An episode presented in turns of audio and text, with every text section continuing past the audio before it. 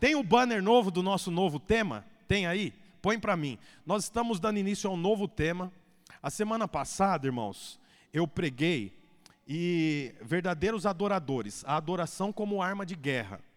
O nosso novo tema é verdadeiros adoradores. O tema da pregação de hoje é a adoração como arma de guerra. Por que, que eu dei início a essa mensagem? Porque a semana passada, em poucos minutos da pregação, eu falei sobre louvor e adoração. Os irmãos lembram? Porque em um momento Eliseu iria consultar o Senhor, mas ele diz: traga um arpista. E o arpista veio para tocar, e nessa ocasião ele consultou o Senhor e o Senhor falou com ele. E eu falei, eu não sei, 5, 10 minutos sobre esse momento. O que, que significa o louvor? Os irmãos lembram disso? E quando eu estava pregando, eu percebi que os irmãos consumiram isso mais do que de costume. No final do culto, inclusive, um visitante é, que veio pela primeira vez veio aqui me cumprimentar e ele falou assim: eu nunca tinha ouvido isso que você falou sobre louvor e adoração. E eu pensava igual você falou: o louvor é para é, esperar a turma chegar para a pregação. Ele falou desse jeito para mim. E aí eu falei: poxa, interessante isso. Depois outra pessoa falou. Ontem eu estava na feira e uma pessoa me parou na feira e falou a mesma coisa, inclusive testificou na cela, olha, na cela nós estávamos falando, e nossa, foi um fluir, uma mulher falou um negócio que eu nunca tinha pensado. Aí eu falei, é esse que é o tema para nós darmos início a falar. Então eu quero falar sobre verdadeiros adoradores. E para falar sobre esse tema, eu queria ler um texto que está lá em 2 Reis. Antes de eu ler o texto, para os diáconos não ficar bravos comigo, eu queria saber quem está nos visitando. Antes de você levantar a mão, deixa eu explicar o que é visitante. Visitante é quem veio pela primeira vez. Mas pode ser que você veio aqui já há cinco meses atrás, há seis meses atrás, há um ano atrás. Então você conta como visitante. Por quê? Porque faz muito tempo que você não vem. Amém, irmãos? Portanto, eu quero fazer uma pergunta. Nesse canto aqui tem algum visitante? Nessa fileira? Acho que não, né? Nesse grupo aqui tem algum visitante? Só dá um tchau assim. Dois, três, quatro, cinco. Quem mais? Cinco. Aqui tem algum visitante? Não? Ali nesse canto tem algum visitante? Então nós temos cinco visitantes hoje. Sejam bem-vindos. Deus abençoe. Que em nome de Jesus o Senhor possa trazer clareza sobre tudo que nós vamos pregar aqui. Amém? Glória a Deus. Então, irmãos, lá em 2 Reis, é, no cap... Segunda Reis, não. É Segunda Crônicas. Que eu marquei o Segunda Crônicas, capítulo 20. Conta a história, que inclusive eu falei um pouquinho aqui, de um rei chamado Josafá. Esse rei Josafá, ele era um rei que tinha o coração bom, ele era filho do rei Azá, que tinha sido um bom rei também, e ele reinava é, sobre Israel. E a Bíblia, agora eu não me lembro, daqui a pouco nós vamos ver se era sobre Israel ou sobre Judá, mas ele era rei. E a Bíblia diz que ele foi pego de surpresa. Preste atenção nisso que eu vou falar. Ele foi pego de surpresa com um exército que viria para atacar ele, mas ele não estava esperando que o exército viria. Então ele ficou apavorado, amedrontado. Vamos ver a história. Então, está lá no capítulo 20, versículo 1. Eu vou começar a ler. Diz assim: ó, Depois disso, os Moabitas e os Amonitas, com alguns dos Meunitas, são três exércitos, três governos, entraram em guerra contra Josafá. Então informaram, olha que importante isso aqui, ó, versículo 2. Então informaram a Josafá: um exército enorme vem contra ti de Edom, do outro lado do Mar Morto. Já está em Azon, Tamar, isto é, em Gedi. Alarmado, a Bíblia NVI diz que o rei Josafá ficou alarmado. A, re, a Bíblia King James diz assim, ó, o rei ficou com grande medo. E a Bíblia, a mensagem diz assim, ó, o rei ficou assustado. Só para você entender como é que o rei ficou. Josafá decidiu consultar o Senhor e proclamou um jejum em todo o reino de Judá. Reuniu-se, pois, o povo vindo de todas as cidades de Judá para buscar ajudar o Senhor. Oh, perdão, para buscar a ajuda do Senhor. Josafá levantou-se na assembleia de Judá e de Jerusalém, no templo do Senhor, na frente do pátio novo, e orou. Aí tem a oração de Josafá. Mas eu quero falar um pouquinho só sobre isso que nós lemos aqui, depois nós vamos continuar. Primeira coisa, o rei Josafá estava governando, até que a Bíblia fala que informaram a Josafá. Você sabe, todo o reino era guardado por muros naquela época.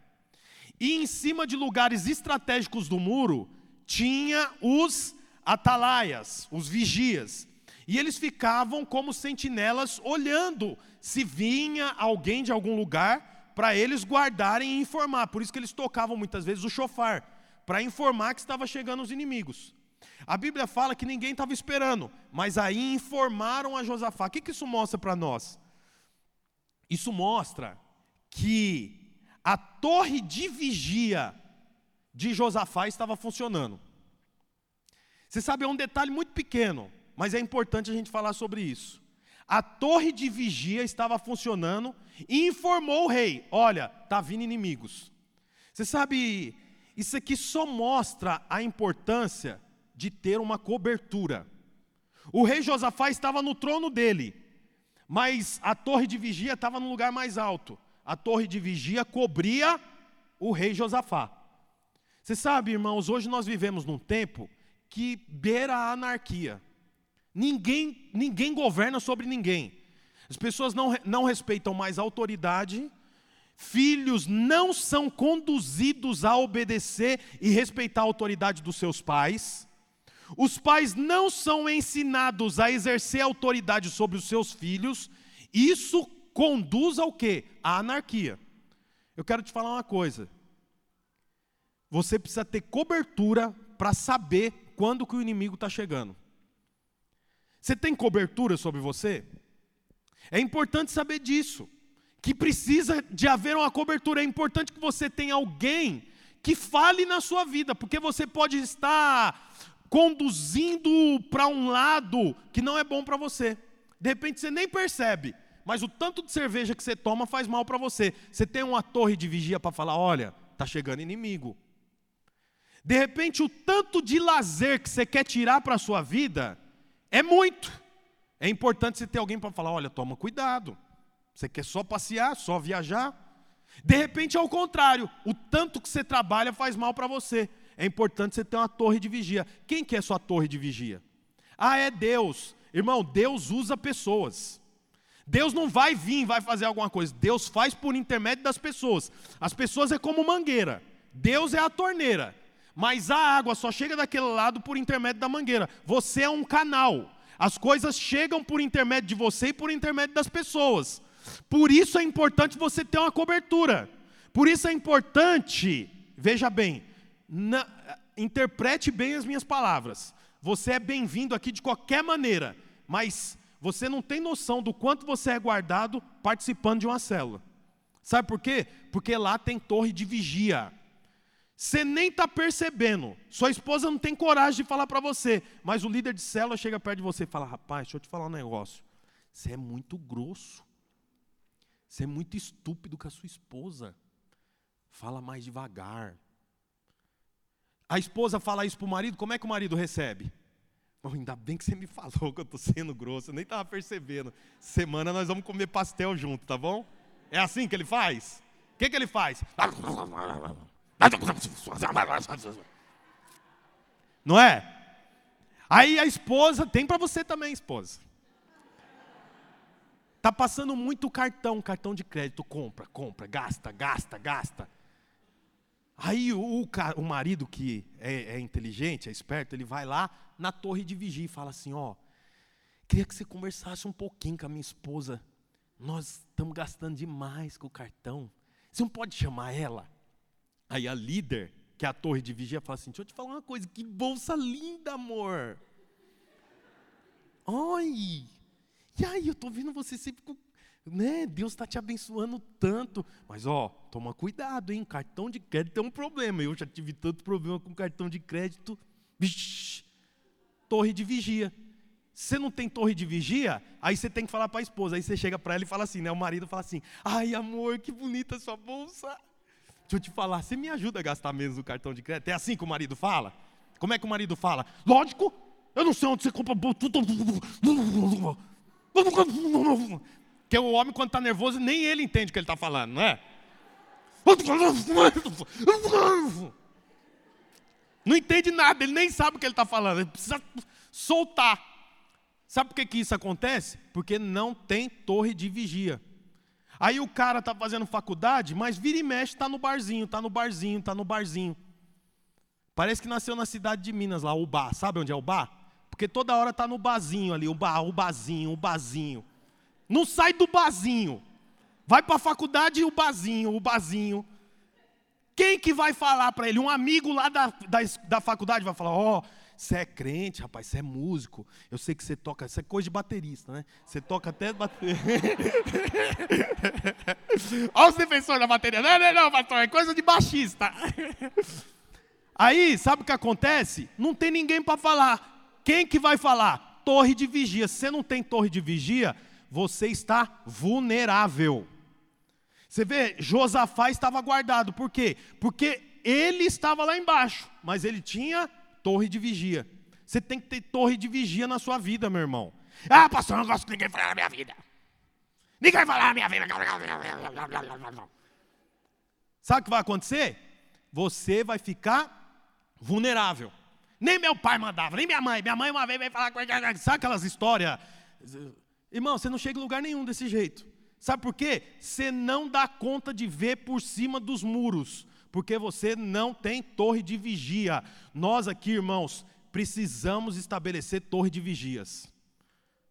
Qual é o método? Irmão, o método que nós entendemos é pela célula. Ah, eu não concordo com célula. Amém, não tem problema nenhum, mas é a forma como nós da NOA encontramos para te ajudar com torre de vigia. Você tem todo o direito de não querer participar, mas aqueles que participam inevitavelmente tem alguma segurança mais do que quem não tem torre de vigia. Amém ou não amém? Aí alguém foi lá e falou para o rei Josafá: Ó, oh, o inimigo está chegando. E ele já está perto, aí tem um endereço de onde ele está. Lógico que para nós não faz o sentido, mas ele fala: já está em Azon, com Tamar, virando a esquina de El Gedi. Né? É isso que está escrito aqui. Aí a Bíblia fala: o rei alarmado, assustado, com grande medo. É engraçado a continuação da frase. Põe para mim aí o versículo 2, o finalzinho do versículo, aliás, o versículo 3. O versículo 3 fala como o rei estava. E como o rei estava? Alarmado, essa é a NVI, olha lá, alarmado. A King James fala com grande medo. A mensagem diz: assustado. Aí o que, que ele faz depois da vírgula? Josafá decidiu consultar o Senhor. Isso aqui, isso aqui já dá para nós pregar até o fim do, do mês. Porque o homem estava assustado, o homem estava com medo, alarmado, mas ele foi consultar o Senhor. Sabe qual é a diferença de um rei vitorioso e de um rei derrotado? Quem é que ele consulta? Poxa, ele estava com medo. Ele podia, com medo, sair fazendo aliança com o rei dos filisteus, porque aqui ele estava em paz com os filisteus, nessa ocasião aqui. Os filisteus pagavam impostos para o rei Josafá. Ele podia ter feito aliança com os filisteus, ele podia ter feito aliança com outros povos, saído fazendo política, mas a Bíblia diz que ele fez o quê? Com medo, assustado, alarmado, ele foi consultar o Senhor. E eu quero te fazer essa pergunta, irmão. No dia que você está com medo, o que, que você faz? Você sabe que tem uma turma aí de outras igrejas que no dia que está com medo, põe a culpa na torre de vigia. É lógico que eu estou com medo, é lógico que eu estou assustado. É lógico que tem inimigo vindo contra mim. Essa torre de vigia me avisa em cima da hora. Esse pastor não faz oração, coisa nenhuma. Esse pastor não faz. Essa equipe de louvor não, só canta essas músicas esquisitas. Lógico que eu vou ficar mal. Irmão, deixa eu te falar uma coisa. No dia que você está com medo, para de fazer isso aqui, ó. Olhar para fora, olha para dentro. Vai para o Senhor. É isso que o rei fez. No dia que ele estava com medo, ele foi para o Senhor. Deixa eu te falar uma coisa sobre o medo. O medo é um guia. Ele pode te levar para Deus ou não. No caso, o rei Josafá sentiu medo. E aí ele foi guiado para o Senhor. O dia que você sente medo, você é guiado para onde? O dia na quarta-feira, três da tarde, um problema, um contratempo. O que, que você faz? Liga para o líder e fala: hoje não dá para ir. Hoje as coisas estão tá tudo ruim. Hoje eu não vou, não vou aparecer. E você vai fazer o quê, irmão? Vou resolver minha vida. Sabe o que você está fazendo? No dia do medo, ao invés de correr para o Senhor, você está correndo para outros lugares. Você sabe, o, o, o momento, irmãos, que nós estamos vivendo aqui, as pregações que é, são ministradas aqui nesse púlpito, não é para fazer você dependente do pastor, é para fazer você dependente do Senhor. Porque não foi o sangue de nenhum pastor que foi derramado por você, foi o sangue do Senhor. Portanto, no dia mal, você deve recorrer a quem, irmão? Ao Senhor. Vai para Deus. É comum os irmãos querer conversar com o pastor com o líder, estou mal, precisamos conversar. Amém. Nós conversamos, mas não põe expectativa, porque pode ser que a pessoa que vai te ouvir só vai te ouvir, porque se você que está no problema não tem a solução, como é que alguém de fora do problema vai ter? O que, que você tem que fazer diante do problema? Primeiro lugar, vai para o Senhor. Aí depois, você pode não estar tá entendendo o momento, aí você vem e procura alguém para te ajudar com mais experiência. Mas antes de procurar alguém, vai para o Senhor. Senhor Jesus, estou pensando em me separar. Não estou dando conta. Senhor, estou pensando em abandonar a faculdade. Jesus, eu não quero mais fazer corte, não. Eu quero beijar, beijar, beijar. Estou com vontade de beijar, beijar, beijar na boca, Senhor. Ué, vai o Senhor. Aí o, o, casal de corte vem falar: ai, tá tão difícil, a gente quer beijar. Eu nunca falo assim, né? Mas a gente quer ficar junto, a gente quer ir para o cinema junto. O que, que a pessoa vai falar para mudar isso dentro da tua cabeça? Não tem o que falar. O máximo é o que você já sabe. Irmão, segura a onda. Calma. Você vai namorar, mas depois que você casar. Não é para namorar antes de casar. Você já sabe disso. Portanto, vai para o Senhor primeiro. Senhor Jesus, está tão difícil a minha vida. A vontade de não ir mais para a igreja, eu estou com tanta raiva da igreja, a igreja me machucou, Senhor. Estou ferido, estou triste, estou machucado com a igreja. Tudo bem, vai para Deus, fala para Deus, porque a igreja é dele. Se alguém te machucou na igreja, você tem que ir para o dono, não é assim na empresa? Eu quero falar com o diretor. É o seguinte, não dá mais para trabalhar aqui. Fala com o diretor, vai direto falar com o dono. Aí o dono pode falar assim, ó, procura o líder de equipe, que ele vai trocar você de equipe. Então, procura o Senhor primeiro. Foi o que esse homem fez. E é engraçado que ele ora. Josafá ora. A oração dele é longa, não vou ler. Está do versículo 6 até o versículo 12. Mas ele ora falando para o Senhor: Senhor, os Amonitas, os Moabitas, os habitantes dos montes, estão persistentes contra Israel, invadindo a nossa terra, e ele ora ao Senhor. Mas é interessante que ele ora, um tanto assim de versículo na minha Bíblia. E no final, a última frase da oração dele, antes do amém, sabe antes do amém? Ele fala isso aqui, ó. Põe aí o versículo 12. Ele fala assim, ó: "Não sabemos o que fazer, mas nossos olhos voltam para o Senhor." Não é engraçado isso aqui? O rei orou. Orou um monte. Ele conta. Se você ler a história, ele, ele lembra o Senhor dos antepassados dele. Senhor, o Senhor jurou para Abraão, dizendo que daria essa terra para Abraão. O Senhor abençoou toda a geração de Israel. Agora eu estou nessa situação. Os Amonitas, os Moabitas, os Hititas estão contra nós, invadindo a nossa terra. Já invadiram pelo norte. Nós não vamos. E ele vai falando com Deus. Mas eu acho tremendo como ele acaba a oração. Ele acaba a oração dizendo: Eu não sei o que fazer. Até um rei bíblico não sabe o que fazer no final da oração. Por isso, irmão, não fica acusado quando você termina de orar e não sabe nada. Já aconteceu isso com você? Você vem na oração, seis e meia da manhã, num frio. Aí você ajoelha e ora, ora, ora, ora, ora, até juntar baba nos cantos da boca aqui. A boca fica seca. Aí você fala, hoje Deus vai me dar a resposta. Aí você levanta e fala, eu não sei o que fazer. Aí você fala, eu não sou crente coisa nenhuma, não dou conta. Irmão, o rei Josafá, filho do rei Azar, o homem segundo o coração de Deus também. E ele sai da oração e fala: Nós não sabemos o que fazer. Só que assim, ele não sabe o que fazer, mas tem um exército vindo na direção dele. E a torre de vigia está falando: Rei, cinco quilômetros.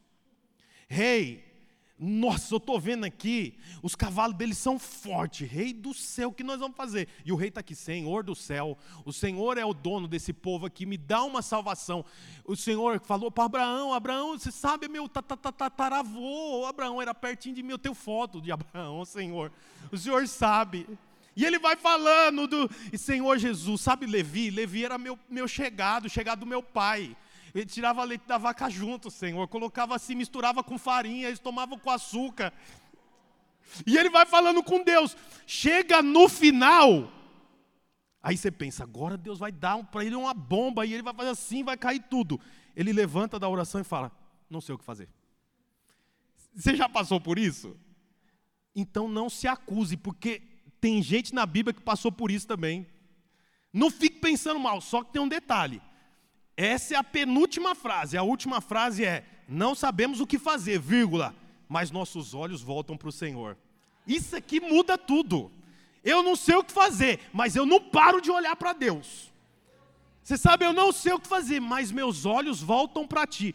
Os olhos voltados para Ti, quando a gente lê assim, ó, Senhor, eu não sei o que fazer, mas meus olhos voltam para Ti. Você imagina que ele está olhando para onde? Ele está assim, Senhor, eu não, eu não sei o que fazer, mas meus olhos voltam para ti, olhando para baixo. A Bíblia não fala, mas você imagina que ele está olhando para onde?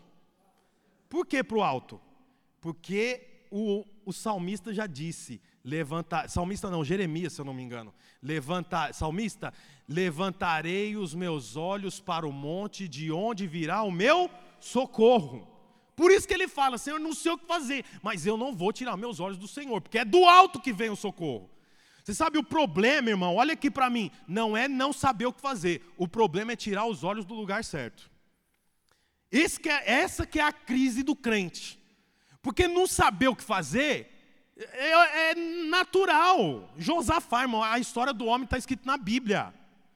Tem um monte de capítulo contando a história dele aqui, inclusive contando como ele venceu. E ele não sabia o que fazer, mas ele não tirou os olhos do lugar certo. O problema é quando você não sabe o que fazer e aí você começa a olhar para o lugar errado.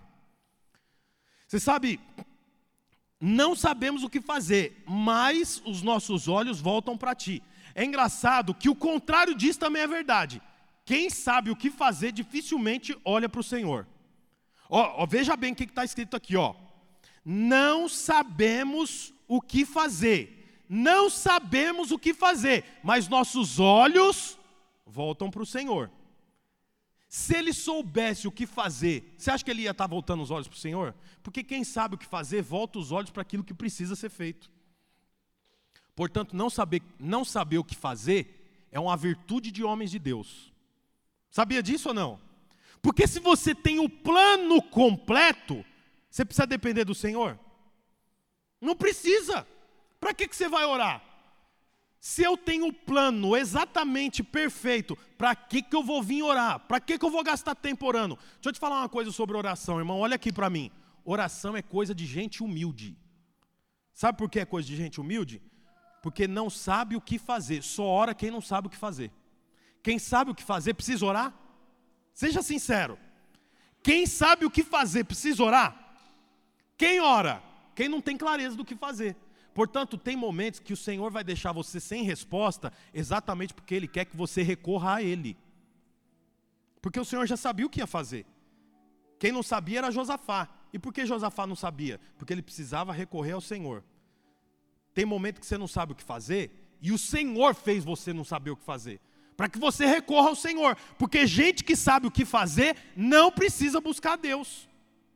Aí a continuação do texto fala assim: que todos estavam orando, a nação toda orando e jejuando, não comia e buscando o Senhor, e os inimigos vindo. Eu, é, é que a gente não pensa direito, mas é, é uma loucura. Os inimigos estão vindo e está todo mundo de joelho. Os inimigos estão vindo e ao invés de eles estarem comendo comida com substância, eles estão sem comer. Quer dizer, é, é, é averso. Porque se os inimigos estão vindo, o que precisa ser feito? Armadura, afiar a espada, preparar a catapulta com fogo, preparar o arco e flecha, preparar os soldados e dar comida. Os caras precisam estar fortes para a guerra. O que, que o rei falou? Ninguém vai comer, nós vamos ajoelhar e buscar o Senhor. Deixa eu te falar uma coisa aqui, meu irmão. Quem serve a Deus pensa diferente de quem não serve. Quem serve a Deus precisa aprender a dobrar o joelho. E não é dobrar o joelho quando tudo vai bem, é dobrar o joelho quando o inimigo está chegando. Aí, enquanto eles estavam orando, presta atenção nisso.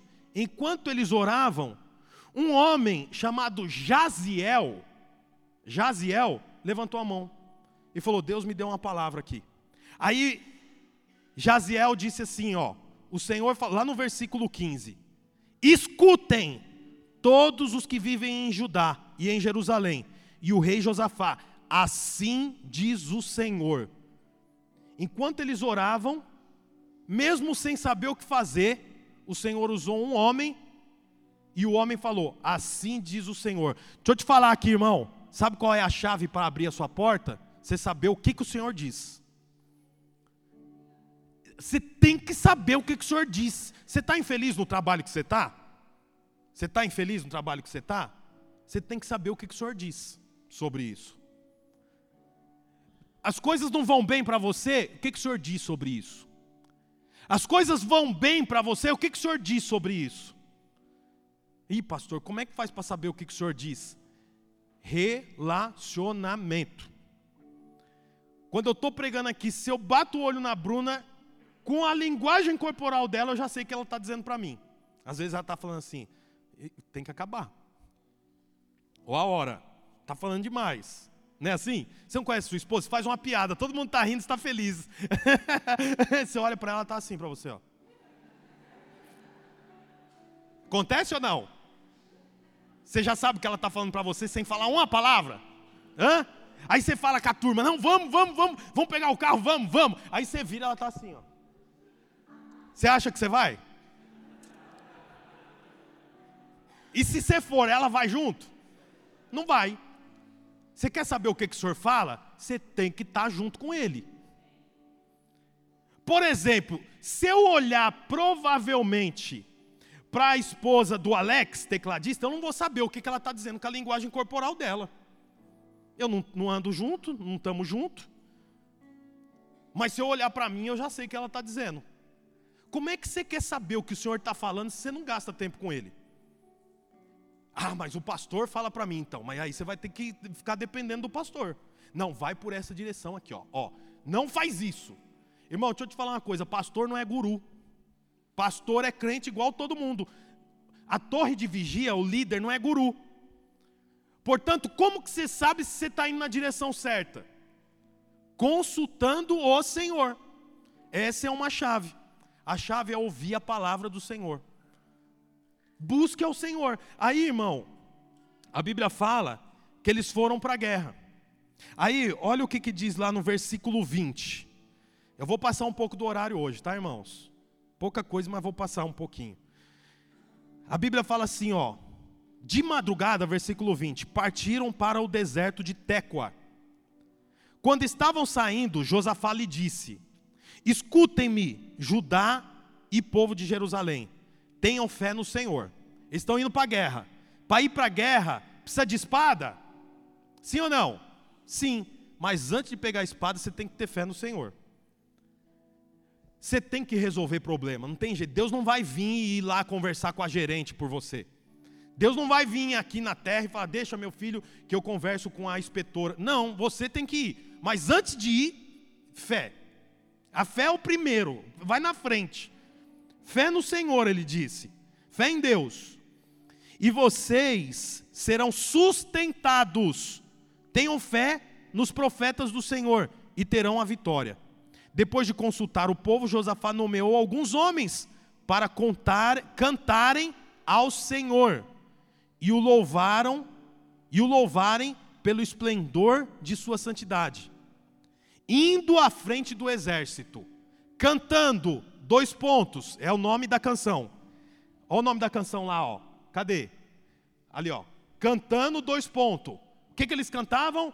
Deem graças ao Senhor, pois o seu amor dura para sempre. Irmãos, estão indo para uma guerra de jejum. A Bíblia não fala sobre espada, a Bíblia não fala sobre armadura, a Bíblia fala que o rei fala assim: ó, vamos, vamos com fé, o Senhor vai nos sustentar. Chama os músicos, põe na frente e nós vamos cantar aquela música lá. Qual música? Aquela música lá, ó. Deem graças ao Senhor, pois seu amor dura para sempre. Sabe qual era a arma deles? O louvor e a adoração. Mas não é qualquer louvor e qualquer adoração, não. Era o louvor e a adoração correta. Não é para cantar qualquer música, é para cantar aquela música. Deem graças ao Senhor, pois seu amor dura para sempre. Quem que pede a música, irmão? Quem que pediu a música? O rei Josafá. Você sabe, a equipe de louvor aqui, nós conversamos antes do domingo. A semana que vem, quem vai ministrar louvor, acabei de ver no celular, a Keila já mandou aqui, pastor, estou querendo cantar essas canções. Por que, irmão? Porque nós juntos pensamos em qual música é a melhor. E no final eu decido, não, essa eu já barrei um monte de música. essa aqui não vão cantar não, essa música é boa, mas é boa para devocional, não é boa para cantar com a igreja. Vamos substituir ela. E essa aqui, essa aqui é boa, mas ela não é boa para o tipo de culto que nós estamos fazendo. Não vamos cantar essa aqui também. Qual música nós vamos cantar? Canta essa aqui, ó. Deem graças ao Senhor Deem graças ao Senhor, pois o seu amor dura para sempre. É essa que nós vamos cantar. Ah, essa o povo não gosta muito. Irmão, nós não cantamos louvor para o povo. Nós cantamos louvor para Deus. O louvor não é para nós nos satisfazermos. O louvor é para nós tentarmos agradar o Senhor. Esse é o motivo do louvor. Nós estamos indo para a guerra, vamos cantar qual música? Vamos cantar essa música. Aí a Bíblia fala que eles foram para a guerra e a Bíblia diz que eles cantaram a música Deem graças ao Senhor, pois o seu amor dura para sempre. Quando começaram a cantar e a entoar louvores, o Senhor preparou emboscada contra os homens. Quem preparou a emboscada? O Senhor. Quando que o Senhor preparou a emboscada? Quando eles cantavam. Irmão, sabe por que eu estou falando sobre louvor e adoração? Porque nós precisamos elevar o nível de louvor e adoração dessa igreja aqui. Nós precisamos elevar o nível de louvor e adoração dos músicos. Nós precisamos elevar o nível de louvor e adoração de, de, de quando eu estou aqui sentado. Não pode ser aquela coisa monótona. Sabe por quê? Não é porque eu quero ouvir a voz de todo mundo. Não. É porque quando você canta, o Senhor prepara emboscada para o seu inimigo. Não pensa que você está cantando, pastor, vai, canta mais alto porque esse pastor aí, essa equipe, eles querem é, grandeza. Não. É porque você precisa entender que quando você abre a boca e adora ao Senhor, e canta ao Senhor, você está aqui num lugar seguro, mas o Senhor está lutando lá na sua conta corrente. Era para você falar amém. Principalmente se você tem dívida. Como é que você quer pagar a dívida se você não consegue nem declarar amém sobre uma palavra profética? Você tem dívida? Então espera aí. Deixa eu falar uma coisa para você. Quando você está aqui, adorando ao Senhor, e você está cheio de conta para pagar, à medida que você vai adorando, o Senhor vai armando emboscada para o seu problema financeiro. Você tem dívida, você tem que falar amém é para mim, Senhor, eu recebo. Ô oh, Jesus, eu recebo tudinho, tudinho é meu, tudo que Ele está falando é meu. Você tem que ter fermo, pelo menos para declarar o um negócio. Sabia? Vai, ó, quando eu estava para casar, tudo que era oferta que eu vinha trazer, eu, eu vinha para a igreja com um, um, punhado de feijão no, no bolso. Verdade. E quando eu ofertava, eu colocava um, um, dois, um punhado de feijão e falava: Senhor Jesus, eu estou ofertando porque a minha esposa quer um guarda-roupa com porta de espelho. E é caro. Essa aqui é uma semente para ter porta de espelho no meu guarda-roupa. Irmão, se eu que quero não tenho fé para fazer algo simbólico, como é que eu vou receber? A Bíblia está cheia de símbolo. Você já viu ou não? Quando Deus vai falar para Abraão, ele fala o quê? Abraão, você vai ter um monte de filho, assim, desse tamanho, desse tamanho, assim que ele fala. Ele fala, Abraão, olha para a praia. Está vendo a areia? Então, você vai ter mais filho do que areia.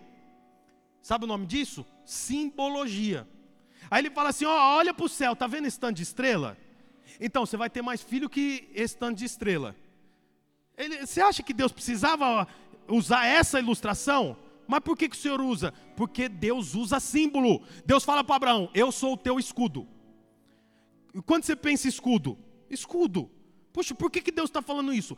Para gerar imagem na cabeça dele. Você precisa gerar imagens. Agora, se quando é dito algo de Deus que cabe exatamente para você, você não tem coragem de falar, uh, é meu, é meu, é para mim, isso aí é para mim, ô Senhor Jesus, é para mim esse negócio, eu recebo, Pai. Essa semana, Pai, quinta-feira, eu vou falar com a gerente do Itaú, Pai, amolece aquele coração, Senhor. Jesus do céu, quero negociar aquele negócio. Você não tem fé para falar, ah, mas eu falo para dentro. engraçado quando seu time faz gol, você não fala gol para dentro. Hum. Você faz isso? Gol do seu time. É assim que você faz? Isso porque não muda nada na sua vida o cara fazer gol lá no outro estádio. Muda alguma coisa na sua vida? Seja sincero. Não. Aí o pastor fala um negócio que muda a sua vida, você faz assim, ó. Irmãos, tem que manifestar, amém, Jesus. Oh Deus, põe dentro de mim, põe no meu coração, Senhor, põe na minha esposa. Tem que orar, tem que declarar amém, glória a Deus, aleluia. Aí o texto fala assim, ó. Quando começaram a cantar e entoar louvores, o Senhor preparou uma emboscada contra os homens de Amon de Moabe e do monte de Seir, que estavam invadindo Judá, e eles foram derrotados. Os amonitas e os moabitas atacaram os dos montes de Seir para destruí-los e aniquilá-los. Depois de massacrarem os homens de Seir, destruíram-se uns aos outros. Quer dizer, desse monte vinha um exército, desse monte vinha dois exércitos. Esse monte que tinha dois, esses dois exércitos que estavam nesse monte, lutaram contra esse exército. E o povo fazendo o que aqui? Cantando qual música? Deem graças ao Senhor, porque seu amor é para sempre. Deem gra... e, os... e eles fazendo todo o trabalho e eles cantando. Deem graças. Como é o versículo? Põe para mim. Deem graças ao Senhor, porque o seu amor dura para sempre. Deem graças ao Senhor. E eles olhando um para o outro e falando: Nossa, que tá... deem graças, canta mais alto. Deem graças ao Senhor, seu amor dura para sempre. Deem graças ao Senhor. Seu... Tá dando certo, tá dando, adora, mas seu amor dura. E eles lutando aqui contra esse aqui. Aí depois que eles destruíram todo mundo, eles viraram um contra o outro e um matou o outro e caiu todo mundo. E eles ficaram como? Canta junto comigo. Deem graças ao Senhor, pois seu amor dura para sempre. Deem graças ao Senhor, pois seu amor. Eles só falavam isso. E os problemas deles foram resolvidos. Aí como é que você dá conta de entrar aqui no louvor e ficar assim, ó? Os caras cantando o problema sendo resolvido. Nós precisamos aprender que adoração não é só cantar, adoração é arma de guerra. Lembra do tema? Adoração como arma de guerra. Os caras cantavam e o problema ia sendo resolvido. Quem tem problema aqui para resolver? Levanta a mão. Então nós vamos aprender a adorar o Senhor e os problemas serão resolvidos. Como a Amanda, assume a palavra, pega a palavra para você. Pega a palavra para você. Aí, a Bíblia fala assim, ó, para encerrar. Pode vir os músicos aqui. Versículo 25, fala assim, ó: Então Josafá e os seus então Josafá e os seus soldados foram saquear os cadáveres. Olha aqui para mim. Morreu todos. Eles nem suaram. Aí a Bíblia fala que eles foram saquear os cadáveres. Encontraram entre eles grande quantidade de equipamentos e roupas. Deixa eu te falar uma coisa, você tem noção como era difícil fazer uma caneleira de bronze para o soldado ir para a guerra se não tinha um equipamento, era tudo no martelo, era tudo no ferreiro. Não tinha costureira, não tinha máquina, não tinha alta costura. Tem noção de como era difícil fazer uma blusa com capuz naquela época? Aí a Bíblia fala que eles acharam, saquearam os mortos com equipamento e roupa e também objetos de valor. Passaram três dias saqueando, mas havia mais do que eles eram capazes de levar.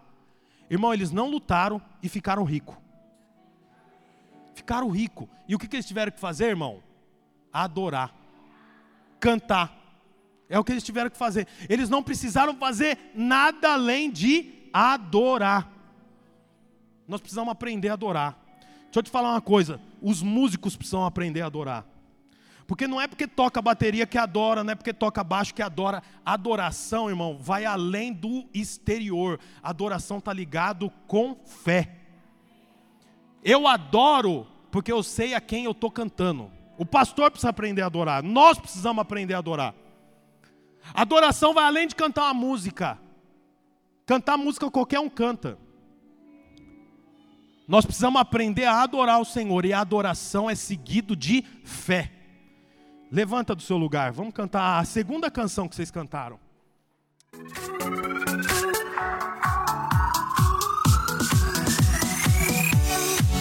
Olá, você acabou de escutar mais uma de nossas pregações. Eu quero aproveitar e te fazer um convite para que você venha aqui nos conhecer pessoalmente em um dos nossos dois cultos, às 10 da manhã ou às 18 horas. Também aproveite e nos siga nas redes sociais para mais informações. Deus abençoe e até mais.